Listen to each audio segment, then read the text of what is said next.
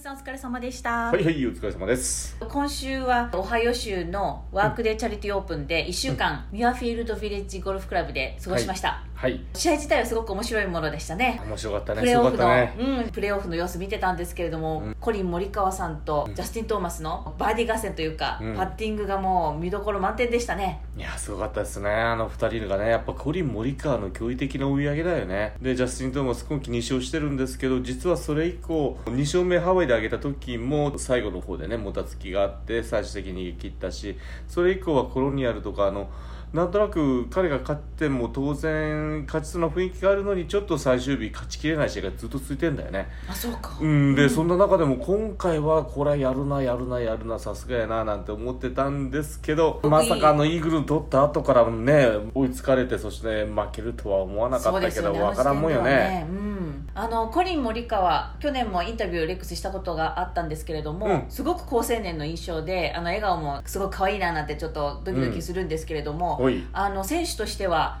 レックスから見たらあのどういう強さ強さアイアンショットがむちゃくちゃうまい。アイアンショットが素晴らしい、うん。であのフェード系のボールで高いフェード系そしてあのすんごい綺麗のいいショット。うん。であえてフックボールを打とうとするわけじゃなくて軽いフェードで全てをね攻めていくって、まあ、今時の大学出身の選手に多いパターンなんだけどはい。自分の持ち球を磨きをかけてその持ち球一辺倒だけで戦い抜くっていうタイプの選手だよね。でもそれが一番まあ勝負するという上でも一番それが強いと彼たちは思ってやってるんだろうし実際勝ち、今回も勝ち抜いてんだからひょっとしてボールを打ち分けて戦うっていうよりか一方方向にボールを曲げながら攻めていくタイプの選手が今から主流になってくるのかもしれないけどね。これってまた何とも言えないんだけどね、うん。だからもうジャスティン・トーマスもどちらかというと昔はドロー系から今フェードどっちかもうフェード一辺倒だよね。めったなことがない限りフックボールは打たないし、うん。そういう意味でもこう選手たちの主流がなんかこう一方方向に曲がるボールで戦ってる選手たちの方が結果的に最近は成績出し始めてるかもしれないね。スピードの時代になってきたからいかにこうクラブスピードを上げるっていうことは一方方向でこう常にワンパターンで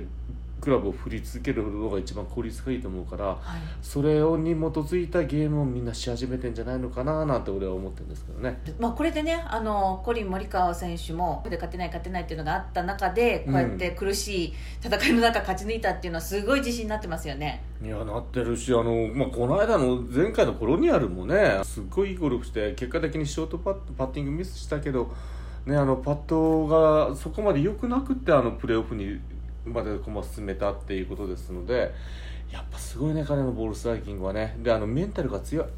だからもう自分で優勝こう、ね、対戦相手にプレゼントするっていう試合運びはないよね。一旦こう優勝争いに絡んできたら。うん。最後の最後まで食らいついていったし今日なんかもちろんそれでね。本当ですね。うん。途中ピピンチいっぱいありましたからあったよね。ね。でもそれでもね動じないっていうか最後まで戦いね抜くこれ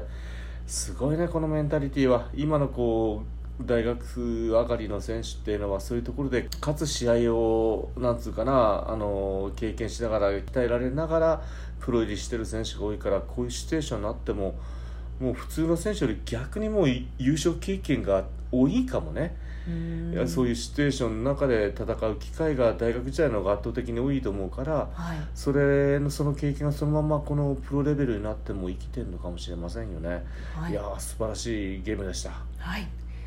えー、とそれからあの4日間、うん。松山選手についてあのレックスはずっと歩いたんですけれども、はい。うーん不本意な、ね、成績だったのかもしれないんですけれども、えーレックスから見てどんなプレーに見えたか教えてください。はいはい。初日2日目なんか特にボールストライキング俺は外から見たらいいなとは思ってたんだけど、うん。いやあの本人のインタビューだったら「いやいやボールストライキングまだ自信持てないで」なんて言ってて。でな、ね、そのインタビュー聞いて「何を言ってんだよ実いつものことかな」なんて思いながら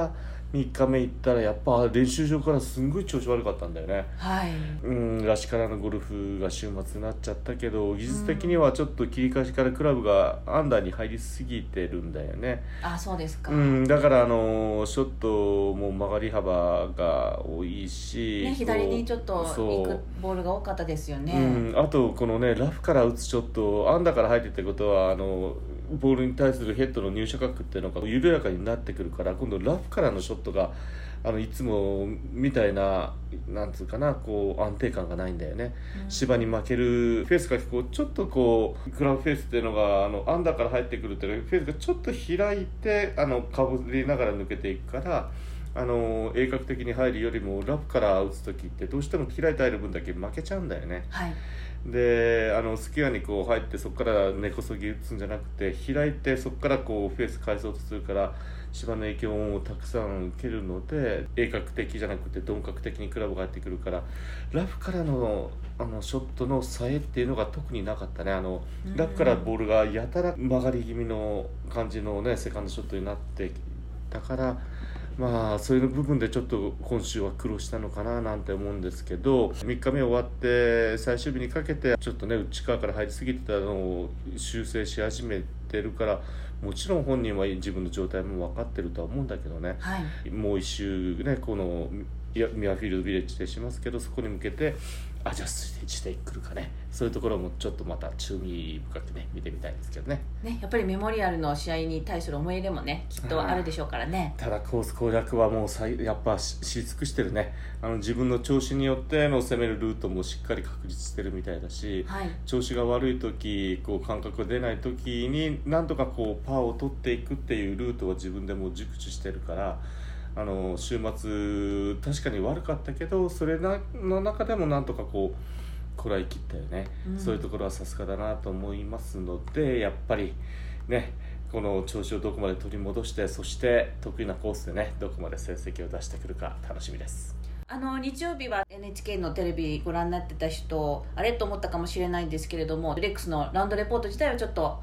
えー、なしになっちゃったんですけれども、うん、あの実は天気がねあの悪悪いっていう予報でスタート時間が早くなってであの放送体系がどうしてもそれに追いつかなかったっていうことでね。そうですね、うん、インタビューだけになったんですけどメモリアルって結構雨にたたられる試合なんだけど7月になったら昼過ぎからこう雷雲も湧いてくるからもう連日30度超えてますからね、それのことであの PGA ツアーもとりあえず競技をねあの成立させたいっていうことだからどうしてもスタート時間早くするっていうことが大にしてあるからねそうなった場合合は現地から放送してる体制の時でもレポートがねあのできなくなるっていうことが、まあ、年に何回か、うん、ね何回ね。だから今度のメモリアルの試合なんだけど、メモリアルはなんとかね普通通り ね通常営業できればなとね祈るしかないねこれはね。はい。えーと、それでまあ今週と来週同じコースということで、うん、来週に向かって、えー、コース自体はどういうふうに変わっていくんですかね？なんかセッティングとか変わってくるんでしょうか、うん、グリーンは配色少し早く固めにしてなおかつラフは今からこう館内って競技員たちは言ってたけど、はい、ラフも結構よしよし深くなり始めてるから、ね、ひょっとして1回ぐらいは変わるかもしれないよね、うん、でもあのコースセッティング的にはあの来週は間違いなく長くなってくると思います。じゃボックスも。終わった週で言ったらあの14番パー4ワン設定できるようにしたでしょ、はい、でメモリアルは今僕が聞いてる段階ではあの1日だけ4日間のうち1日だけティングランドを前にするって言ってるんだけど、うん、ただ14番ってまずティーショットをあの刻むんだよね。でセカンド地点グリーン狙う地点が大体同じところからみんな選手狙っていくから、はい、フェアウェイ結構荒れてんの。池が右に絡んでくるセカンドショットグリーンの幅も狭いっていうところから、ね、ディポットに入ったらあまりにもかわいそうだからメモリアの週は先週同様 T また前にしてあえてそのフェアウェイ横切ってるオーガーの先に打たすもしくはワンを狙わすっていうような設定にするかもしれないね。なるほどねうんだからそこのフェアウェイだって今からメモリアルにかけて練習ラウンドをみんなするし、うんう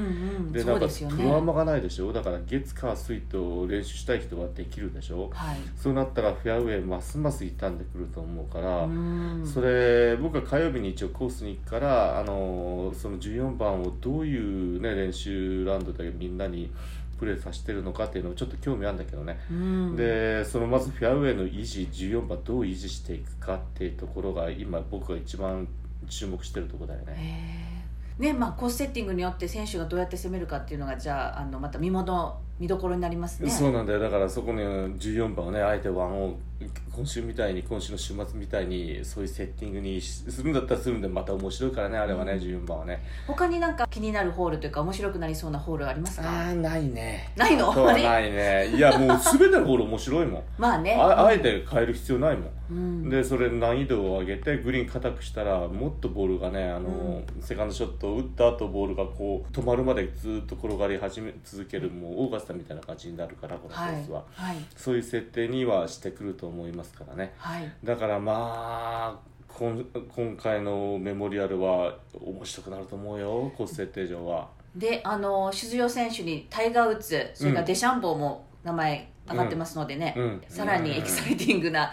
ね、試合展開になるのかななんて想像してるんですけど。なってきますねなってきますね。デシャンボーの飛距離とタイガーはなこのコースね大得意にしてるからね、うん、またタイガーの経験値っていうのもね発揮されると思うし。まあちょっと楽しみですね。で最後にあのレックスはこの無観客の状態で、うん、えー、まあ、ロープの基本ロープの外からしかラウンドレポーターできないっていう、うん、コロナ対策ということもあって、うん、いろんな規制がある中であの取材レポーターしたんですけれども、どうでしたか実際？うんやっぱコースの中までね足踏み入れさせてくれなかったら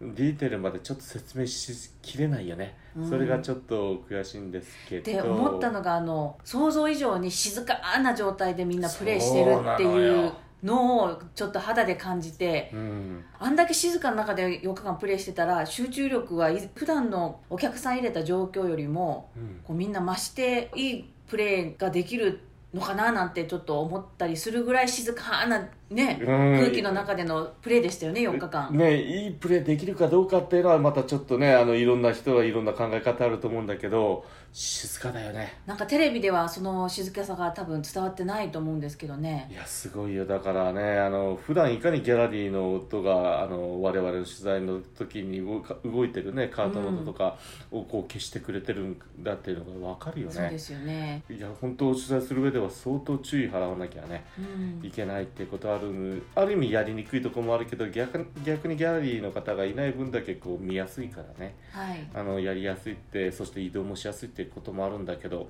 まあちょっとこれ慣れるまで時間かかります、ね、そうですね、うん、はいまあ当分無観客が続きそうなんですけれども、はい、はい、ではまた今週のメモリアル、うん、えー、楽しみにしたいと思います。レックスも頑張ってください。ありがとう。はいありがとうございました、はいはい